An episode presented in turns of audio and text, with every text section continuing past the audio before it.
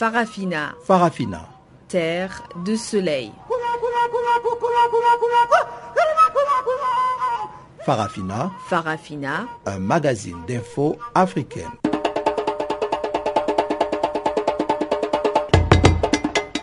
Présentation Pamela Kumba. Bonjour à tous et bienvenue à cette nouvelle édition de Farafina. Tumelo Mokwena est notre technicien du jour et voici les titres. Ouverture à la CPI du procès de Bosco Tanganda. L'ex-chef de guerre congolais est accusé de crimes de guerre et crimes contre l'humanité. Centrafrique, la Cour constitutionnelle cause de vives réactions en déclarant l'inéligibilité de plus d'une centaine de candidatures aux élections générales. Chers auditeurs, voilà donc pour les titres. Tout de suite, suivez le bulletin des informations de Guillaume Cabissoso et on se retrouve tout de suite après.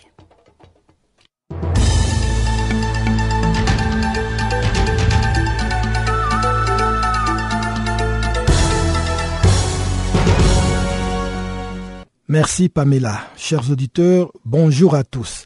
Le procès de Bosco Tanganda s'est ouvert mercredi matin devant la Cour pénale internationale où l'ex-chef de guerre âgé de 41 ans doit répondre des accusations de crimes contre l'humanité commis en République démocratique du Congo. La procureure Fatou Bensouda est intervenue à l'ouverture du procès pour énoncer les charges contre l'ex-patron des forces patriotiques pour la libération du Congo, sur qui pèsent notamment des accusations de crimes, des viols et des violences commises contre les populations civiles dans les années 2000 et 2003 dans le nord-est de la RD Congo. On estime à 60 000 le nombre de personnes qui ont perdu la vie du fait de cette rébellion d'une quinzaine d'années dans l'Ituri. Bosco Tangada, également accusé d'enrôlement d'enfants soldats dans le rang de ses troupes, se verra décerner un mandat d'arrêt international en 2006. Beaucoup de témoignages et de documents attestant de la culpabilité de l'ancien chef rebelle devraient être présentés au cours de ces procès qui risquent de durer de longs mois et à l'issue duquel plusieurs victimes attendent que justice soit enfin rendue. Restons toujours en République démocratique du Congo pour signaler que les six imams tanzaniens et leurs chauffeurs congolais enlevés les 2 août dernier dans les territoires des Rutshuru au nord Kivu sont désormais libres. Ils ont été présentés aux autorités locales mardi après leur libération qui est intervenue lundi soir. Selon certaines sources, leur libération est le résultat des opérations militaires en cours dans la zone contre les rebelles Hutu-Rwandais de FDLR, alors que d'après d'autres sources locales, les six imams ont été relâchés par le bon vouloir de leurs ravisseurs. Les responsables de la communauté musulmane dans le groupement des Binza dit s'être entretenu avec ces ex-otages qui sont sains et saufs, bien qu'ils témoignent avoir subi des tortures pendant leur capture. Pour sa part, le Centre d'études pour la promotion de la paix, la démocratie et les droits de l'homme, CEPADO en cycle, a salué cette libération, précisant que les imams étaient pris en otage en pleine forêt des Makoka, entre 4 et 8 km des Katuguru. Le porte-parole de l'armée congolaise au Nord Kivu a confirmé cette libération, promettant de donner de plus amples détails incessamment. Les prédicateurs musulmans tanzaniens et leurs chauffeurs congolais avaient été kidnappés par de présumés combattants FDLR alors qu'ils étaient en mission d'enseignement de la foi islamique. L'organisation de l'État islamique a revendiqué ce mardi l'attentat à la voiture piégée perpétré à Tripoli, près du siège de la société Melita Oil and Gas. L'explosion dans une rue peu fréquentée de la capitale libyenne n'a pas fait de victimes, si ce n'est un blessé, provoquant seulement des dégâts matériels importants. Dans les dernières 24 heures, une dizaine de soldats, dont un officier du gouvernement reconnu par la communauté internationale, sont morts dans des combats dans les centres de Benghazi face à la branche libyenne de l'État islamique. Des événements qui interviennent alors que le pourparler censé aboutir à un projet d'accord sur la formation d'un nouveau gouvernement d'union nationale piétine. La Libye est en proie à de nombreuses milices qui s'affrontent régulièrement pour le contrôle des points stratégiques. Le pays qui est doté de deux gouvernements, l'un reconnu à l'international et l'autre pas du tout, doit aussi désormais composer avec l'organisation de l'État islamique qui s'est emparée en juin de la ville de Sirte à 450 km à l'est de Tripoli. En Afrique du Sud, le président Jacob Zuma ne sera pas destitué. Et pour cause, la motion de censure proposée par le principal parti d'opposition, l'Alliance démocratique, n'a pas eu grand effet. Elle a été rejetée par les députés par 211 voix contre et 100 pour, le parti au pouvoir étant majoritaire au Parlement. L'opposition réclamait la destitution du président Jacob Zuma, accusé d'avoir délibérément laissé le président soudanais Omar el-Béchir échapper à la justice sud-africaine lors du sommet de l'Union africaine à Johannesburg en juin dernier pour l'Alliance démocratique en laissant le président soudanais Omar el-Béchir quitter les territoires sud-africains malgré une interdiction de justice, Jacob Zuma a violé la constitution sud-africaine. C'est la deuxième fois au cours de cette année que le président sud-africain échappe ainsi à une motion de censure. Au pouvoir depuis 1989, le président soudanais est poursuivi pour crimes de guerre, crimes contre l'humanité et génocide au Darfour où les violences ont fait plus de 300 000 morts et déplacé 2,5 millions de personnes depuis 2003. Alors que la Cour pénale internationale a émis un mandat d'arrêt contre lui en 2009, Omar el-Béchir est parvenu à se rendre dans plusieurs dizaines de pays sans être inquiété.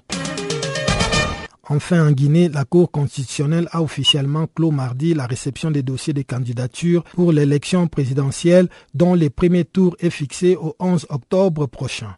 Contrairement au précédent scrutin, les candidats ne se sont pas bousculés à la Cour constitutionnelle qui a réceptionné au total huit candidats à cette présidentielle, dont une seule femme, Marie-Madeleine Diabouté, qui va évoluer sous la bannière du Parti des écologistes de Guinée. Pour le reste, tous les poids lourds de la scène politique guinéenne ont répondu présents à ces grands rendez-vous électoraux, dont le président sortant Alpha Condé, qui va faire face à Lassana Kouyanté du PEDN, Sidi Touré de l'UFR, Selou Dalien Diallo de l'UFDG, sans oublier Papa Koli Kourouma de GRUP. À côté de ces grandes figures, il faudra aussi compter avec les nouveaux venus sur l'échiquier politique guinéen qui n'entendent pas jouer seulement aux figurants. C'est le cas de Marie-Madeleine Djoubate du PSG, seule femme dans ses joutes électorales, mais également Faya Milimono du BL et Faragé Tunkara de l'UGDD. La Cour constitutionnelle qui a clôturé de recevoir les dossiers va désormais statuer pour publier une liste officielle et définitive des candidats à la présidentielle prévue le 11 octobre prochain.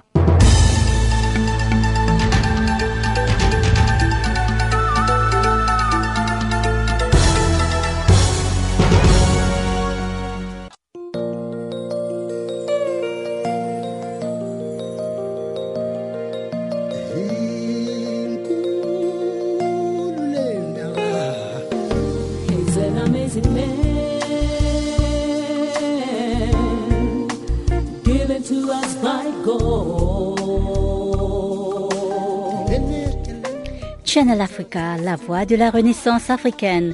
Écrivez-nous sur notre page Facebook Channel Africa.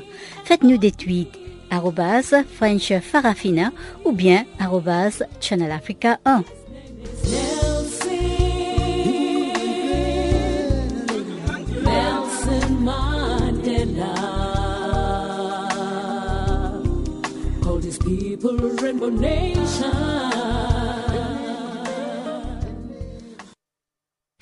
Merci Guillaume Cabissoso pour ce bulletin des informations. Chers auditeurs, entrons en plein cœur de la grande actualité avec l'ouverture ce mercredi du procès du Congolais Bosco Ntanganda. L'ex-chef de milice poursuivi pour crimes contre l'humanité en République démocratique du Congo a comparu devant la Cour pénale internationale à La Haye.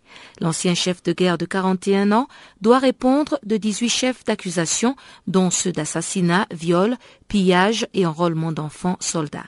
Dans ce compte rendu, Guillaume Cabissoso revient sur le parcours d'un homme qui aura profité de ces diverses positions pour s'aimer mort et désolation. L'heure est venue pour Bosco Tanganda de rendre des comptes. Le procès de l'ex-rebelle accusé de crimes contre l'humanité dans l'Est de la République démocratique du Congo s'est ouvert mercredi devant la Cour pénale internationale à La Haye. Lors d'une conférence de presse mardi en prélude au procès, la procureure de la CPI a peint un tableau sombre des actes commis par Bosco Tanganda. Il a recruté des centaines d'enfants soldats qu'il a utilisés comme de la chair à canon et il a ordonné les viols systématiques des jeunes filles, a affirmé Fatou Bensouda. L'acte d'accusation du procureur ne couvre que dix mois et décrit une longue litanie des crimes contre l'humanité et des crimes de guerre qu'auraient commis ces miliciens des carrières entre le 6 août 2002 et le 27 mai 2003. Bosco Tanganda est en effet inculpé de 13 chefs d'accusation, dont crimes de guerre et des 5 chefs des crimes contre l'humanité pour meurtre et tentative de meurtre, attaque contre les civils, viol et esclavage sexuel, enrôlement et utilisation d'enfants soldats, pillage et persécution perpétrés dans les districts de l'Ituri dans le nord-est de la République démocratique du Congo en 2002 et 2003. Toutes ces exactions ont été commises par les forces patriotiques pour la libération du Congo, FPLC, dont il était le chef militaire, sans compter que Bosco Tanganda est notamment accusé d'avoir lui-même violé et réduit en esclavage sexuel des jeunes filles de moins de 15 ans des crimes commis au cours de deux séries d'attaques destinées, selon l'accusation, à s'emparer des Lituri, dont les sous-sols d'or, des diamants décolletants suscitent depuis bientôt 20 ans le plus criminel convoitise. Selon les dossiers du procureur, en novembre 2002, il aurait assassiné le prêtre Boniface Boanalonga de plusieurs balles dans la tête. À la même époque, Terminator, c'est son nom, aurait enlevé avec l'aide de ses gardes du corps trois religieuses d'ethnie Lendu, milice ennemie de EMA de l'UEPC. Conduite ensuite dans son appartement de la mine d'or de Kilomoto, les trois femmes auraient été violées sous ses ordres et par ses miliciens. Au cours de ses conquêtes, il aurait aussi raflé sur son passage voitures, médicaments, lecteurs de DVD, ordinateurs, motos, etc. Bosco Tanganda avait fait l'objet d'un premier mandat d'arrêt de la Cour en 2006 pour le seul enrôlement d'enfants de moins de 15 ans dans ses troupes. Six ans plus tard, alors qu'il était toujours en fuite, le procureur l'accusait aussi de crimes contre l'humanité. Or, selon plusieurs sources, il ignorait l'existence de ce second mandat d'arrêt lors de sa reddition à l'ambassade américaine à Kigali le 18 mars 2013. Une reddition préparée depuis plusieurs semaines sur fond de scission au sein du M23, dernière milice à laquelle il émergeait et dont il fut le fondateur. Âgé de 41 ans, Bosco Ntanganda ne répondra pas des crimes commis au sein de cette milice sur lesquels le procureur n'a pas enquêté. Le procureur présentera son premier témoin le 15 septembre prochain. Au cours des mois qui suivront, devraient défiler de nombreux experts, de membres de la mission des Nations Unies au Congo MONUSCO, des victimes directes des crimes et aussi des ex-alliés ayant accepté de témoigner contre l'accusé. Depuis un an, Bosco Ntanganda est soupçonné d'avoir tenté d'interférer depuis sa dans l'enquête du procureur. Ces conversations téléphoniques systématiquement enregistrées ont été passées au peigne fin. S'exprimant parfois en kiema, une langue que ces geôliers ne parlent pas, ou encore en langue codée, il aurait évoqué deux témoins protégés avec son interlocuteur proposé de faire taire l'un d'entre eux et affirmé que si ces témoins se désistaient, le procès s'effondrera. La sécurité, c'est l'une des raisons pour laquelle le procès d'Intanganda ne s'ouvrira pas à Bunia, comme suggéré au cours des derniers mois, mais à la haie. Selon certaines des 1120 victimes représentées dans le procès, la tenue d'audience à Bunia aurait ravivé les tensions entre supporters et opposants de l'accusé qui risquent jusqu'à 30 ans de prison. Merci pour cette opportunité. Je voulais vous faire savoir que j'ai récemment appris que je suis séropositif. Maintenant que je connais mon statut sérologique, je peux me protéger et protéger ceux que j'aime. Imaginez un monde qui encourage les gens à parler du VIH-Sida afin que nous puissions combattre tous ensemble avec succès. Il a le VIH. Moi, je suis pas l'employé, hein. C'est votre faute. Il est maudit. Un monde où tout le monde comprend que la stigmatisation est l'un des facteurs conduisant à la propagation du VIH et où il n'y a aucune honte à connaître son statut sérologique. Imaginez la possibilité d'une génération sans VIH. Ça commence avec vous. En savoir plus, consultez le www.itbeginswithyou.org. À Bangui, la capitale centrafricaine, des vives réactions ont marqué la journée et pour cause, la Cour constitutionnelle a annoncé l'inéligibilité de plus d'une centaine de candidatures aux élections générales de décembre. On note aussi la démission du vice-président de l'Agence nationale des élections. David Gaissona analyse la situation comme un coup de pied dans la fourmilière. Bon, je crois que tous ceux qui se sont déclarés candidats et tous ceux qui observent la politique euh, centrafricaine euh, ne peuvent pas comprendre le droit fondamental d'un individu qui n'a pas de problème avec la justice de son pays soit bafoué. Et là, la Cour constitutionnelle n'a pas dit le droit. Ils sont en train de chercher des problèmes. Comment voulez-vous interdire à 200, 300 centrafricains qui ont été au charbon parce qu'ils ont pris des risques pour essayer d'apporter leur contribution à une transition, de ne même pas être éligibles à une élection législative. Ça veut dire que vous créez ce qu'on appelle l'exclusion. Et ce pays a trop souffert d'exclusion. Ça veut dire que là, la Cour constitutionnelle a mis le feu à une poudrière. Il va falloir assumer les conséquences. Vous poussez tous ces gens à quoi? À une forme de révolte. Il faudrait que cette Cour l'assume un jour. Et je crois que au rythme où on va, déjà les élections n'auront pas lieu dans les délais. Aujourd'hui, il y a des complots de dire qu'il faut une troisième transition au mois de décembre. Ben, on n'est pas sorti de l'auberge du, désordre du, du, complot permanent. Là, la Cour constitutionnelle s'est fourvoyée. Ils n'ont pas dit le droit. Ils ont commencé par autoriser le vote des réfugiés. Un réfugié eh ben, n'a pas, ne jouit pas de ses droits civiques. Et on a vu les réfugiés d'un camp congolais en RDC sont venus s'inscrire en Centrafrique, eh bien, les Congolais leur ont dit, maintenant vous n'êtes plus réfugiés, vous restez chez vous en Centrafrique. Voilà. Comment vous dites à des réfugiés de voter, d'être éligibles, et vous dites à des Centrafricains qui ne sont pas réfugiés, ou du moins, euh, parce que sur les sites euh, des pays voisins, il n'y a pas que des Centrafricains, il y a des étrangers dedans. Et ils vont voter, ils seront éligibles et les Centrafricains ne peuvent pas avoir ce droit.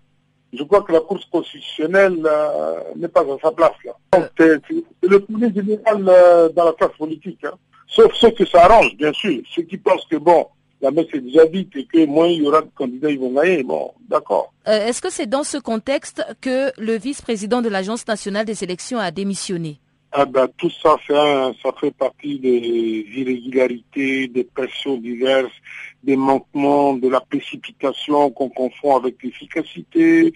Euh, toute la structure des élections n'est pas en place. il a évoqué tous les problèmes. Même son président, qui a accordé une interview dans un journal, a reconnu, mais lui, il n'est peut-être pas prêt à démissionner, mais les faits sont avérés. Voilà, c'est euh, et je crois que c'est la communauté internationale qui amène ce désordre. Ils mettent la pression, ils précipitent les calendriers. Euh, bon, ils mettent la pression sur tout le monde. Bon, il va falloir que tout le monde assume. Ceux qui veulent que les délais des élections, on nous dit transition de deux mois, transition de trois mois, le jour où on ne pourra pas les faire, il faut qu'ils s'assument. Quel pays vous avez vu ça? Alors, avec euh, la démission donc du vice-président de l'Agence nationale des élections, l'inéligibilité de la majorité des candidats, est-ce qu'on va vers un retour à des manifestations violentes en République centrafricaine? C'est pas tellement les manifestations, mais déjà vous voyez que euh, les, les qui ne veulent pas qui suivent M. Miradine ont occupé des villes euh, de Guimari, de de Mala, c'est-à-dire ils sont, ils sont en train de s'exciter à 200 km. Ça veut dire quoi? Ça veut dire que vous n'avez pas des armées, vous créez des mécontentements partout, vous excluez. Bon, c'est un bon cocktail. Ce n'est pas des manifestations de, du type que vous voyez. Mais moi, je crains que on rentre dans un cycle de violence incontrôlable avec ce genre de précipitation et d'irresponsabilité. Ben, pas pour ceux qui en tirent profit. Vous savez, les guerres, ça profite toujours à des gens. Hein. Quand vous êtes dans la communauté internationale et que vous gagnez par jour des millions, euh, pourvu que ça dure. Voilà, au Mali, les autorités ne savent plus à quel sein se vouer. Deux soldats maliens ont été tués ce mardi dans l'attaque d'un poste militaire à Tombouctou, au nord du pays. La Néfis est en proie aux loyalistes qui refusent de quitter la région et Kassim Traoré, secrétaire général de l'Association des jeunes reporters du Mali, parle d'un conflit entre tribus qui a pris des proportions internationales démesurées. Effet, c'était une zone qui était euh, avec la CMA, c'est-à-dire euh, les rebelles. En effet, ça cheval entre Gao et Kidal, mais c'est dans la région de Kidal, c'est à 100 km de Kidal. Mais il y a eu un combat là-bas de 15 et la plateforme a récupéré quoi. Maintenant, la communauté internationale demande à, à la plateforme de se retirer avec ses combattants. La plateforme, euh, le, groupe d'autodéfense proche de Bamako, Maintenant, ça a été récupéré et la, la communauté internationale veut que les loyalistes quittent la zone, quoi, parce qu'ils ont essayé qu'ils ont gagné les combats dans la zone. Mais est-ce que c'est possible qu'ils puissent partir comme ça sans pour autant un programme de désarmement ça, fait quatre jours qu'ils sont là-bas, mais les populations disent que si euh, les combattants de la plateforme quittent la localité, eux aussi vont quitter la ville. Hein. Je ne veux pas que ça soit avec les, les rebelles. Mais que font exactement les loyalistes là-bas? Ils protègent la population. Mais s'ils protègent la population, pourquoi alors euh, la communauté internationale les demande de partir de là-bas? Bon, la communauté internationale euh, les demande de partir parce que pour eux, il faut que chacun reste sur ses positions d'avant la signature de l'accord. Quoi. Maintenant, les gens ne comprennent pas parce que le problème est que même ceux qui sont partis les combattre sont sur les Kidal le groupe d'autodéfense qui est parti faire le combat, ils sont, ils sont aussi des Kidal. C'est des populations de Kidal. Ils sont partis en fait protéger leur population contre les exactions de la CEMA.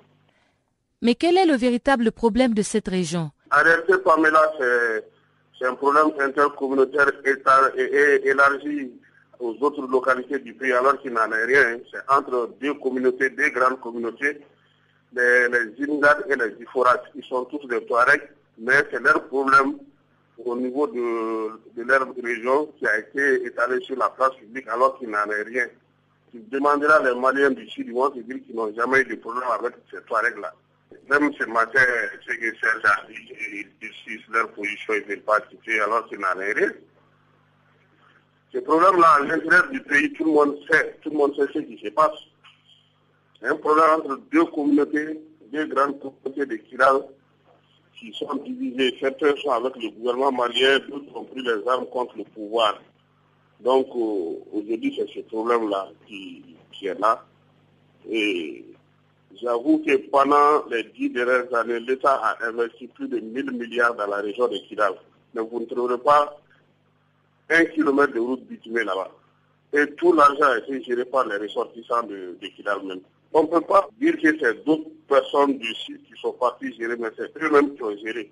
Mais pourquoi le gouvernement ne demande pas des comptes sur cet argent qui a été alloué pour le développement de Kidal? venu pour euh, les ressources qui se trouvent dans cette zone, la zone de Kidal. Elle pense que c'est plus facile d'instrumentaliser des groupes et de leur donner leur autonomie de gérer avec eux plus euh, qu'avec un État. Il n'y a pas de solution. Kassim Traoré, secrétaire général de l'Association des jeunes reporters du Mali. Il nous parlait donc euh, du conflit au Mali qui a donc pris des proportions internationales. Au Sénégal, un tribunal de Dakar a condamné vendredi dernier sept personnes inculpées pour des relations sexuelles entre adultes de même sexe. Une condamnation très mal perçue par l'ONG Human Rights Watch qui réclame leur libération. Human Rights Watch va même plus loin en demandant la dépénalisation pure et simple de l'homosexualité au Sénégal dont elle pointe un doigt accusateur sur ce qu'elle considère comme une homophobie dans le, dans le système judiciaire. Pour nous en parler, nous avons joint Nila Gauchal, chercheuse à Human Rights Watch. Oui, en fait, euh, il y a sept hommes qui ont été condamnés euh, le vendredi dernier pour des actes contre nature. Et franchement, c'est un cas tellement bizarre. D'abord, on est contre la loi qui pénalise l'homosexualité parce qu'on trouve que ce genre de, loi est déjà une violation des droits internationaux euh, reconnus, comme le, droit à la vie privée et le droit à la non-discrimination. Mais même avec les lois qui existent au Sénégal, qui pénalisent les relations entre les personnes du même sexe, c'est euh, presque impossible de comprendre comment euh, le tribunal a condamné ces hommes. Il n'y avait rien de preuve contre eux. Ils ont été arrêtés par la police, qui sont entrés dans un appartement, qui ont trouvé des hommes là-bas et qui les ont arrêtés et les amenés euh, au tribunal sans, sans aucune preuve. et franchement, c'est choquant que les juges ont décidé de, les inculper. Je pense que ça montre l'homophobie dans le système judiciaire. Ça ne montre pas euh, un tribunal objectif qui, euh, qui est capable d'évaluer les preuves dans une manière objective.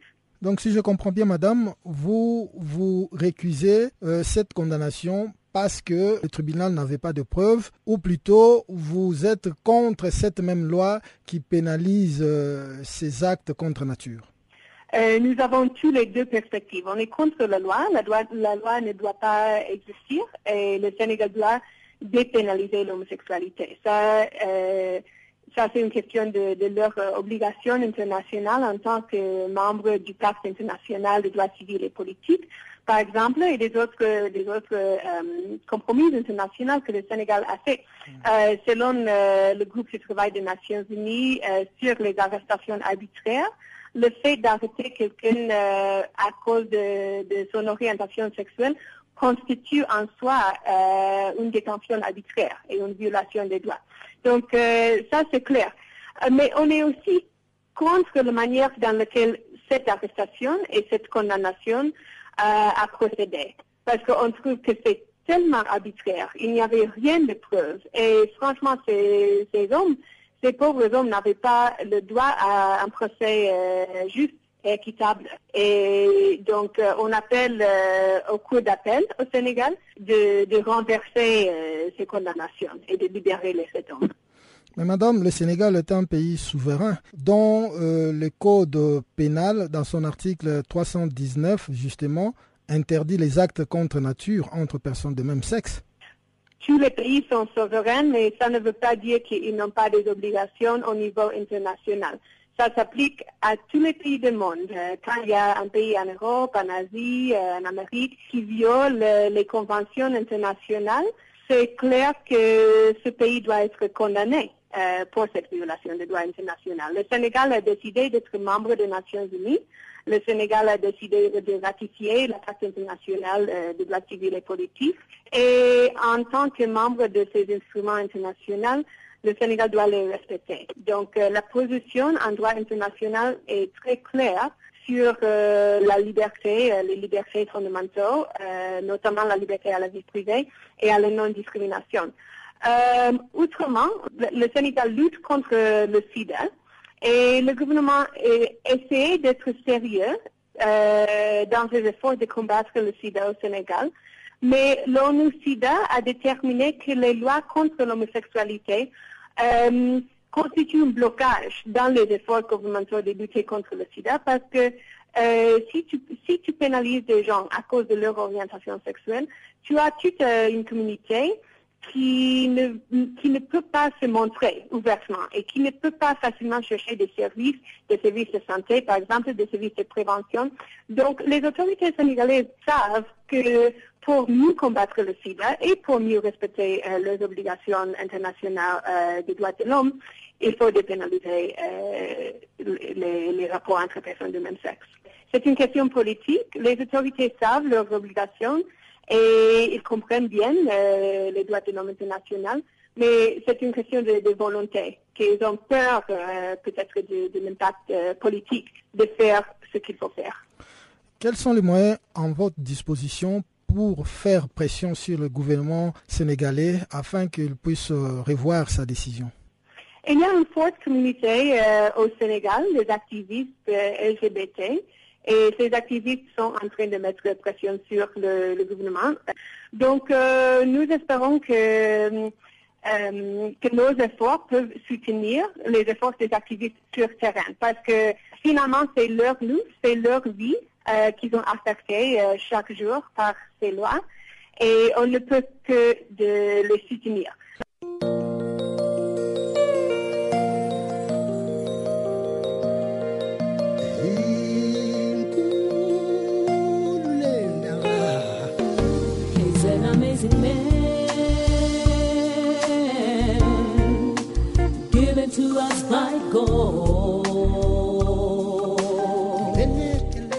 Channel Africa, la voix de la Renaissance africaine. Écrivez-nous sur notre page Facebook Channel Africa. Faites-nous des tweets French Farafina ou bien Channel Africa 1.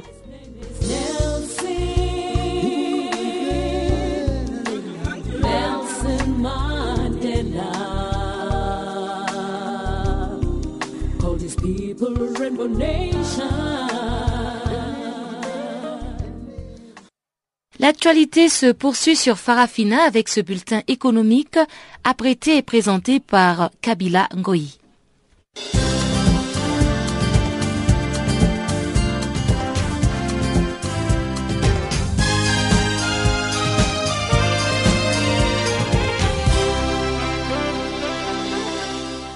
Bonsoir chers auditeurs. Ouvrons ces bulletins économiques par l'Algérie. Ce pays va accroître sa production de gaz de 13% par rapport à 2014 dans les quatre prochaines années. Il palliera à la conjoncture défavorable dans les industries d'hydrocarbures. Selon le ministre algérien de l'énergie, cette augmentation permettra à l'Algérie de répondre à la demande du marché intérieur et d'augmenter les exportations de gaz. À noter que la production d'hydrocarbures de ce pays d'Afrique du Nord est en décroissance continuelle depuis 2006. Les exportations de gaz naturel ont reculé de moins 17% à 27,44 milliards de mètres cubes.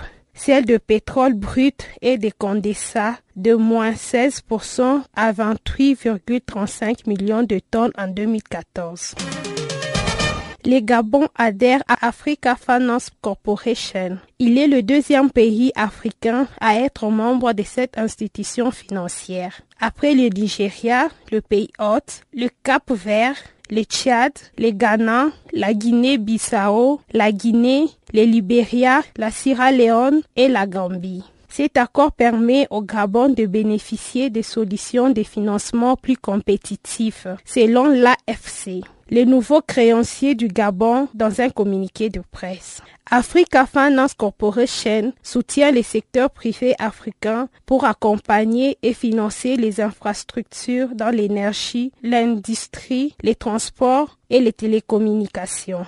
L'AFC contient 80% des industries et institutions nigérianes. Trois personnalités financières prennent la direction de EcoBank, de la Banque africaine d'import-export, Afresimbank et de la Banque africaine de développement BAD. Toutes des nationalités nigérianes, elles auront chacune le devoir de promouvoir et maintenir l'équilibre de ces institutions financières. Dr Hakim Yumi Adesina, ex-ministre nigérien de l'Agriculture, est devenu directeur général de la BAD lors de sa cinquième assemblée annuelle à Abidjan alors que Ade Ayemin a pris ses fonctions de directeur général du groupe bancaire à panafricain EcoBank mardi au siège de cette institution financière à Lomé au Togo. Quant au docteur Ohama, il sera officiellement investi à la tête d'Afrique Simbank pour ces cinq prochaines années au cours d'une cérémonie le 20 et 21 septembre prochain en Égypte. La rencontre de la Commission économique des Nations Unies pour l'Afrique a débuté ce mardi à Abidjan. Cette réunion vise à encourager le pays ouest africain à produire les statistiques des qualités des données financières. Dr Dimitri Sanga, directeur du bureau sous-régional de cette commission, a souligné l'importance de ces assises en Côte d'Ivoire. Il a dit, je cite, À travers cet atelier, nous essayons de renforcer les capacités statistiques des 15 pays de la CDAO pour accompagner leur plan de développement. La Côte d'Ivoire envisage d'émerger dans l'économie à l'horizon 2020. Elle met sous pied des mesures afin que l'économie ivoirienne converge vers cette émergence. La Chine connaît une diminution de ses importations de pétrole ce qui produit des conséquences sur le marché des hydrocarbures africains qui est déjà au plus bas. Le prix du baril est au-dessus des 50 dollars depuis le début de l'année en cours. Le 26 août dernier, le prix du brut à New York était de 38,60 dollars. Il faut rappeler qu'il avait connu une augmentation le 27 août jusqu'à 42,55 dollars. La décroissance des dépenses énergétiques de la Chine devrait améliorer sensiblement son équilibre commercial et doper son économie. L'inquiétude s'installe dans le pays exportateur de pétrole et d'autres fournisseurs de la Chine à cause de la chute de l'économie du géant asiatique. C'est le cas du Mozambique avec son carbone, la Zambie avec son cuivre et l'Afrique du Sud pour son or et son platine.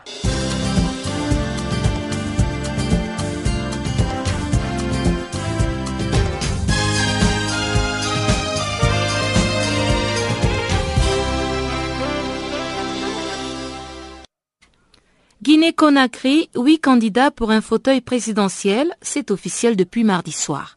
Le président sortant Alpha Condé devra s'affronter avec ses habituels compétiteurs, Célou Dalin Diallo, chef de file de l'opposition, et Sidia Touré, pour ne citer que cela.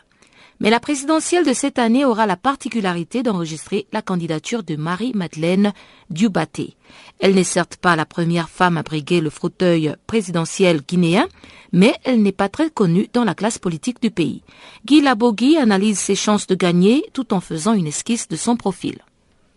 Marie-Madeleine est la deuxième à tenter être présidente. Elles ne sont pas très connues euh, sur la, la scène politique euh, guinéenne. Alors, qui est-elle? Est-ce que euh, elle a marqué la vie politique guinéenne? Et Effectivement, elle est vraiment inconnue du grand public guinéen parce que simplement, elle réside en France, elle n'est même pas en Guinée.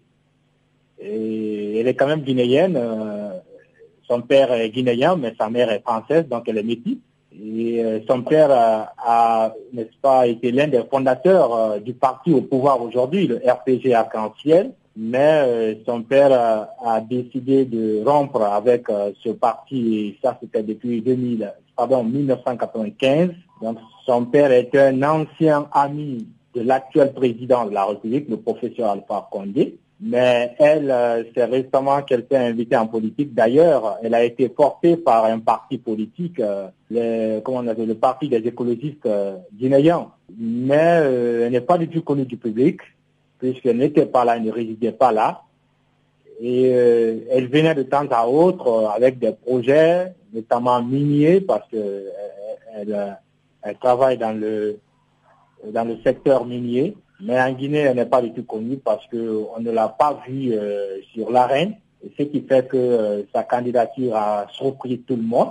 Et d'ailleurs, c'est le dernier jour, euh, ce n'est qu'hier qu'elle a acté sa candidature avant l'échéance du délai de dépôt des candidatures. Et, mais elle, n'accepte pas ce qualificatif qu'on la colle d'être inconnue elle dit avoir déjà sillonné quelques villes de la Guinée, bien qu'elle n'ait pas mené des activités politiques euh, à l'intérieur de la Guinée.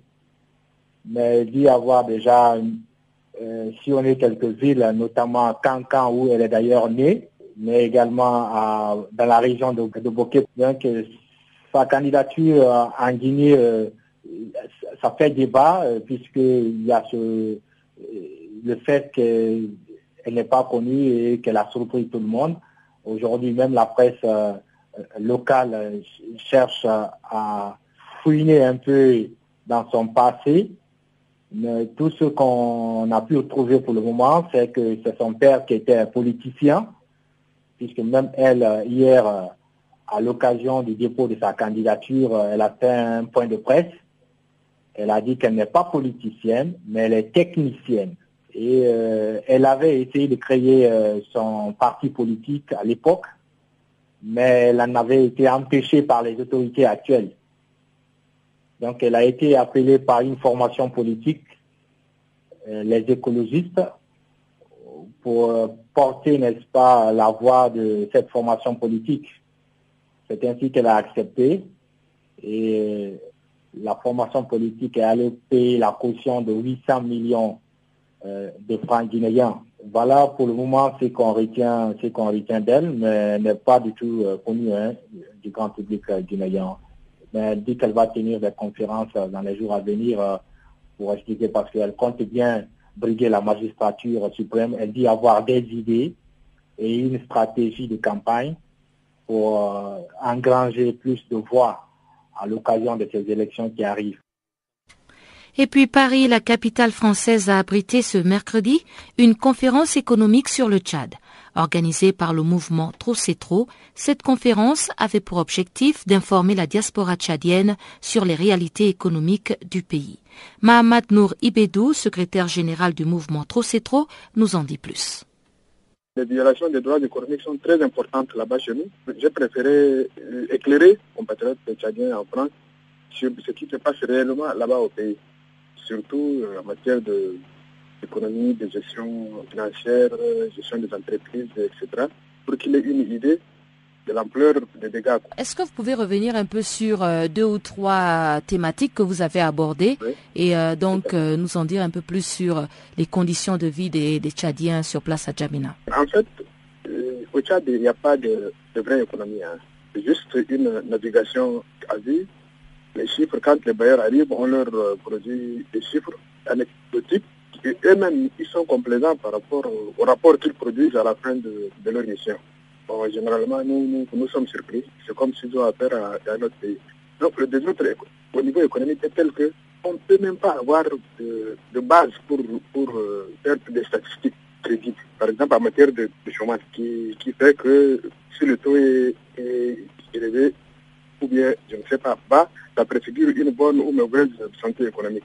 Mais il n'y a même pas de statistiques en matière de, chômage.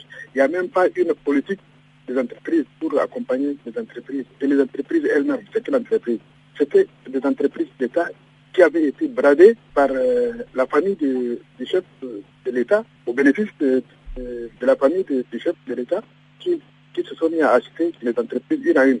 Bon, euh, vous voyez que c'était à la faveur d'une recommandation des bailleurs de fonds qui, qui avaient voulu que toutes les économies africaines se, se privatisent. Maintenant, eux, avec euh, le désordre économique qu'il y avait, ça s'est transformé en, en, en, bradage et donc euh, en accaparement. Et, et ceci expliquant cela, vous voyez, comme les entreprises appartiennent aux proches du pouvoir, ils ne payent pas l'impôt. Ça veut dire qu'ils sont intouchables et le service, les services des impôts ne peuvent pas leur faire une pression. Ce qui fait que les, les finances, les rentrées fiscales sont quasiment nulles et donc euh, le trésor est, est, vide. Mais est-ce que vous, en tant que société civile et puis euh, mouvement Trop c'est trop, est-ce que vous avez oui. des propositions afin de pouvoir relever l'économie de votre pays? Absolument. Et nous avons eu à, à produire plusieurs documents à l'intention du pouvoir dans son discours de, fin d'année. Le président Déby avait dit que qu'en 2015, il faudrait se serrer la ceinture parce qu'il y aura euh, une baisse du, prix du baril de pétrole et donc euh, l'économie tchadienne s'en ressentira. Donc il, faut, il faudrait que les Tchadiens se serrent la, la, ceinture.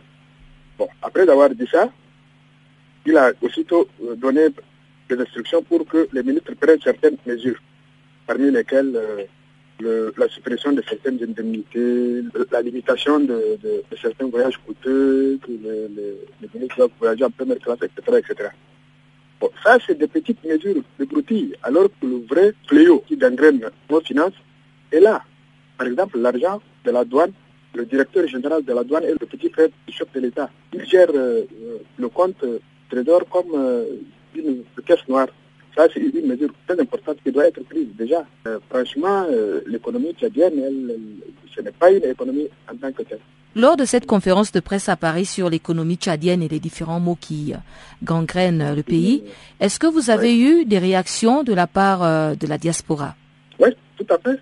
Ils étaient complètement surpris et indignés parce que bon, ils savent que le, le pays est, est, mal géré, c'est vrai.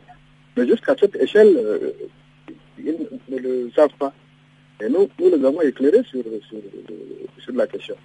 Donc ils étaient complètement indignés que leur pays soit géré de cette manière. Ils savaient que, que c'était mauvais, mais pas jusqu'à ce, ce point-là.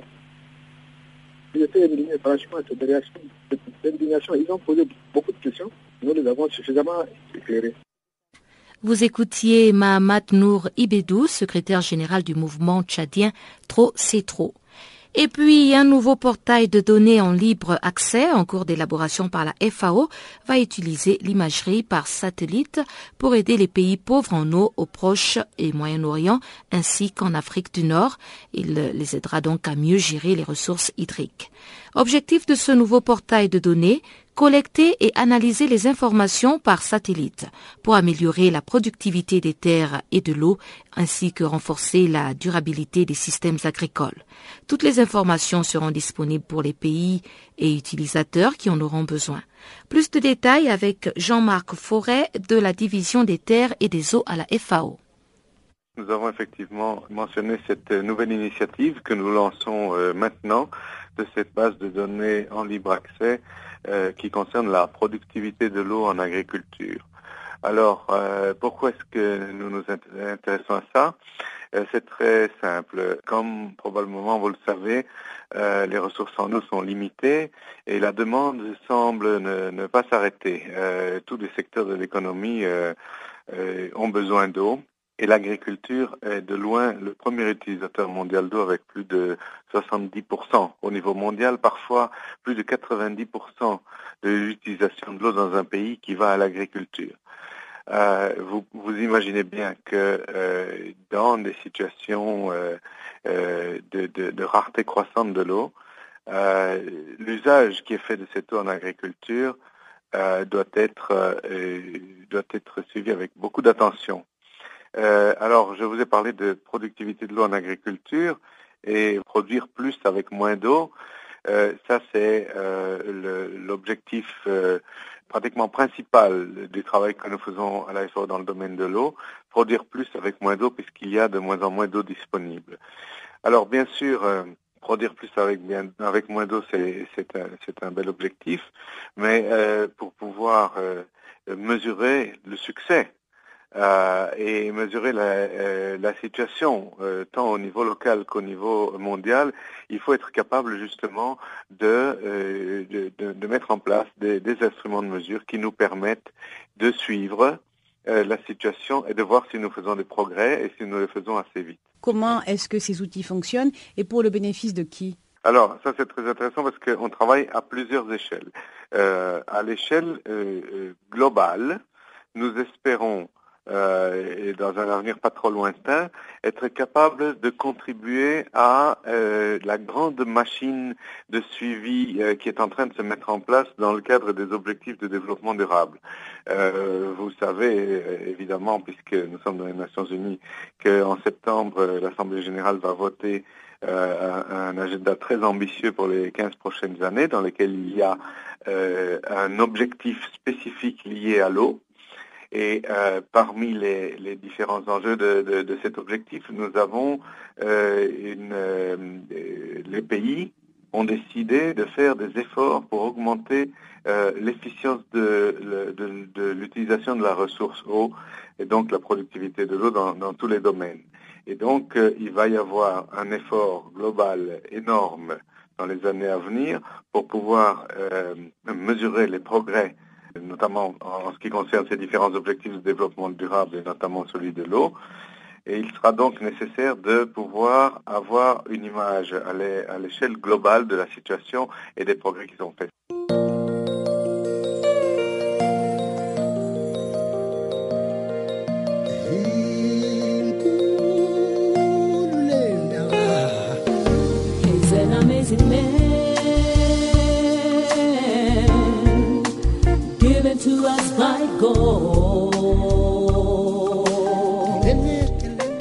Channel Africa, la voix de la renaissance africaine. Écrivez-nous sur notre page Facebook Channel Africa. Faites-nous des tweets French Farafina ou bien Channel Africa 1.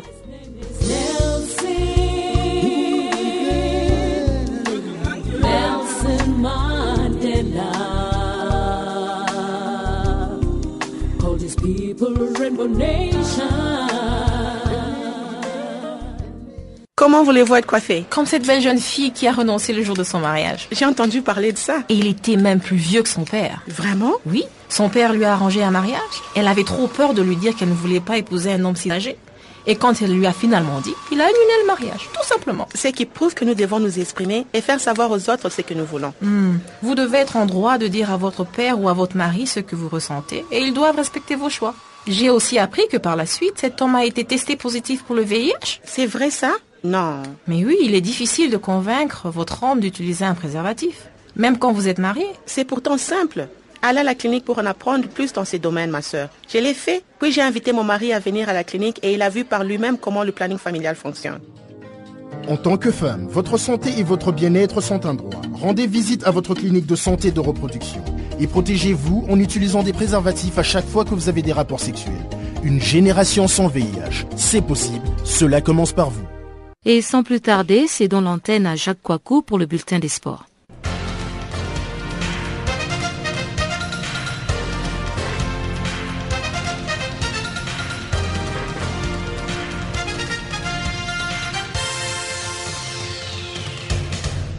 Bonjour, commençons sur les Jeux africains 2015. Une délégation de la RDC refusait d'accéder au site du tournoi. Une délégation de la RDC a été interdite d'accéder à l'un des sites qui abritera les Jeux africains 2015. La raison évoquée, le gouvernement congolais devait verser 220 000 dollars américains pour payer ses arriérés à l'Union africaine. Pour trouver une solution à cette situation, le ministre des Budgets et celui de la Jeunesse et des Sports, ainsi que le président du comité olympique congolais en abrégé COC, sont en réunion à Kinshasa. Au départ de la première délégation de la RDC à Brazzaville, le ministre de la Jeunesse et des Sports, Sama Lukonde Kenge, avait exprimé la volonté du gouvernement d'accompagner les athlètes pour leur succès. Nous avons promis un accompagnement du gouvernement et nous allons nous assurer que cet accompagnement aille jusqu'au bout. Au niveau du gouvernement, nous travaillons de manière méthodique et assurons que nous serons à chaque étape au rendez-vous, avait assuré le ministre. Les Jeux africains du cinquantenaire auront lieu du 4 au 19 septembre dans plusieurs disciplines, à savoir le badminton, l'escrime, la boxe, la gymnastique et le volleyball. Segundo le Nigérien candidat à la présidence de la FIFA. Eh bien, présidence de la FIFA suscite bien les convoitises. Alors que le scrutin n'aura lieu qu'en février 2016, les candidatures se succèdent des plus farfelues aux plus crédibles, comme celle du français Michel Platini au sud-coréen Chung Mong-jun ou encore du libérien Moussa Biliti des prétendants qui voient Segun Odegbami venir s'ajouter à la liste. Ancien international nigérien et capitaine des Super Eagles, champion d'Afrique en 1980, il a officiellement annoncé sa candidature à la présidence de l'instance mondiale du ballon rond. La FIFA traverse la pire crise de ses 111 ans d'existence. Pour aller de l'avant, elle a besoin d'une nouvelle génération afin de restaurer la dignité d'un sport noble et celle d'une institution internationale estimée, a notamment expliqué l'homme de 63 ans désormais. Dans des moments comme celui-ci, chaque membre de la famille du football doit participer au renouvellement des objectifs de la FIFA en élisant une personne méritante et qualifiée, une personne dont le caractère permettra de restaurer la confiance et l'intégrité de l'organisation. Le plus dur commence désormais pour le deuxième meilleur buteur de la sélection nigérienne, derrière Rachidi Yekini, qui va devoir trouver des soutiens auprès des différentes confédérations pour pouvoir faire valider sa candidature, mais surtout tenter d'avoir l'appui de la Confédération africaine de football, sans quoi ses velléités resteront vaines. Parlons athlétisme à présent, les médaillés africains remettent le couvert à Zurich. Le repos, ce sera pour plus tard. Quatre jours seulement après la fin des championnats du monde d'athlétisme à Pékin, en Chine, les athlètes reprennent le chemin de la compétition ce jeudi 3 septembre lors du meeting de Zurich en Suisse. 13e et avant-dernière étape la Ligue de Diamants. De nombreux champions du monde et médaillés africains seront présents sur la piste de Let's Siglund. Certains jouent gros. Devenu le premier sprinter masculin du continent à s'imposer sur 400 mètres aux mondiaux, le Sud-Africain Wade Van Niekerk peut conclure sa saison en beauté en remportant la Ligue de Diamants. Actuellement deuxième derrière le Grenadin Kirani James, médaillé de bronze à Pékin, il doit absolument s'imposer sur le tour de piste suisse pour être sacré. Anaso Jobodwana, médaillé de bronze sur 200 mètres en passant pour la première fois de sa carrière sous la barre des 20 secondes, doit quant à lui terminer devant Alonso Edouard et le Britannique Zarnel Hughes. Terminons par le mercato, le classement des transferts africains les plus chers de l'été. Alors que le mercato d'été 2015 a fermé ses portes lundi soir dans la plupart des championnats européens et mardi en Angleterre, l'heure est au bilan. Côté africain, c'est Emen Abdenour passé de l'AS Monaco Valence CF pour 25 millions d'euros qui succède à Mendy Benatia transféré au Bayern pour 26 millions d'euros en 2014 comme joueur africain le plus cher de l'été. Le Tunisien devant Abdul Baba Rahman de Chelsea 20 millions et Moussa Sow Al-Khalid, 16 millions. À noter la présence de quatre défenseurs parmi les 10 transferts africains les plus élevés de l'été. Donnons quelques classements rapidement pour dire que Emen Abdenour de Tunisie et Valence, 25 millions. Abdul Rahman Baba, Ghana, Chelsea, 20 millions. Moussa Sow, Sénégal et Ahur, 16 millions. Clinton Ije, Cameroun, Tottenham, 14,1 millions. Voilà donc quelques éléments du mercato.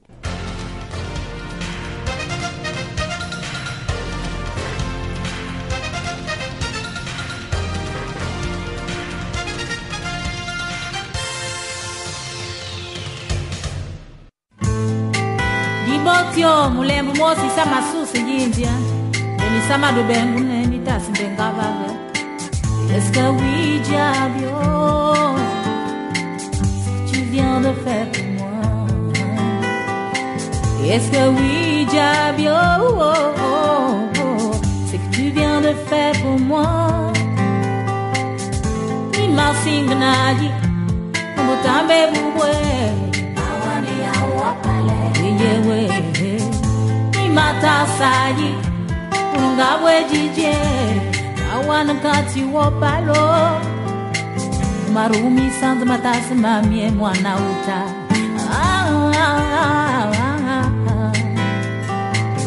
Ndungwamdi maubenguno oiye oh anyuruwaro tatakendenge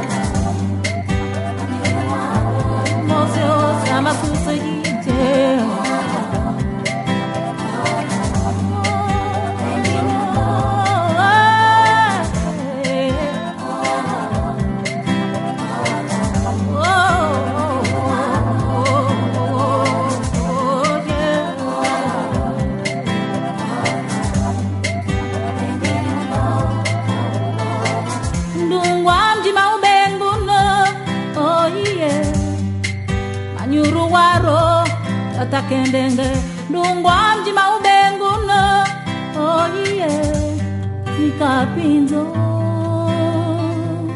j'ai vu des paroles données s'envoler. Gens dire des mots sans visage. Qui te donnent le ciel qui te tombe sur la tête. Caillou, qui lui la boue. J'ai vu des paroles en l'air se faire la malle. Et les gens se doutent pas qu'ils ont fait mal. Des Umarumi sans matas mamie, moi ne maille. Ah, ah, ah,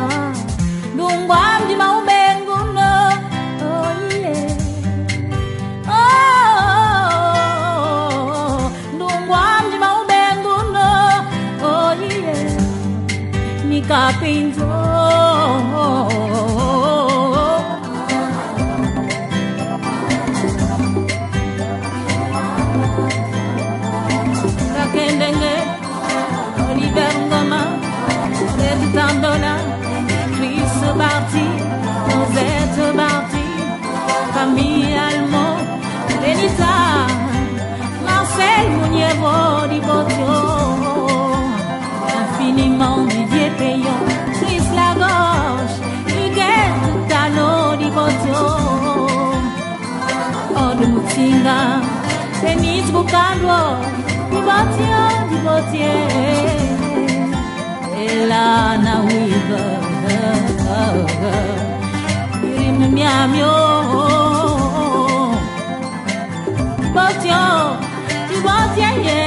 David Castell. Divorcio, Richard Less. Divorcio. Adolf Tiki Vini Bottom. Tom down that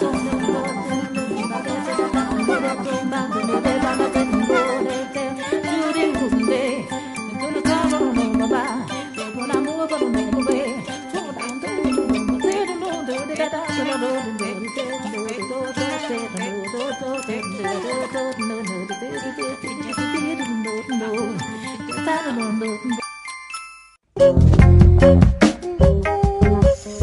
Sur cette note que s'achève Farafina, votre magazine des actualités en français. Chers auditeurs, merci encore une fois de votre fidélité. On se retrouve demain pour une autre édition des actualités en français sur Channel Africa, la voix de la Renaissance africaine. Au revoir.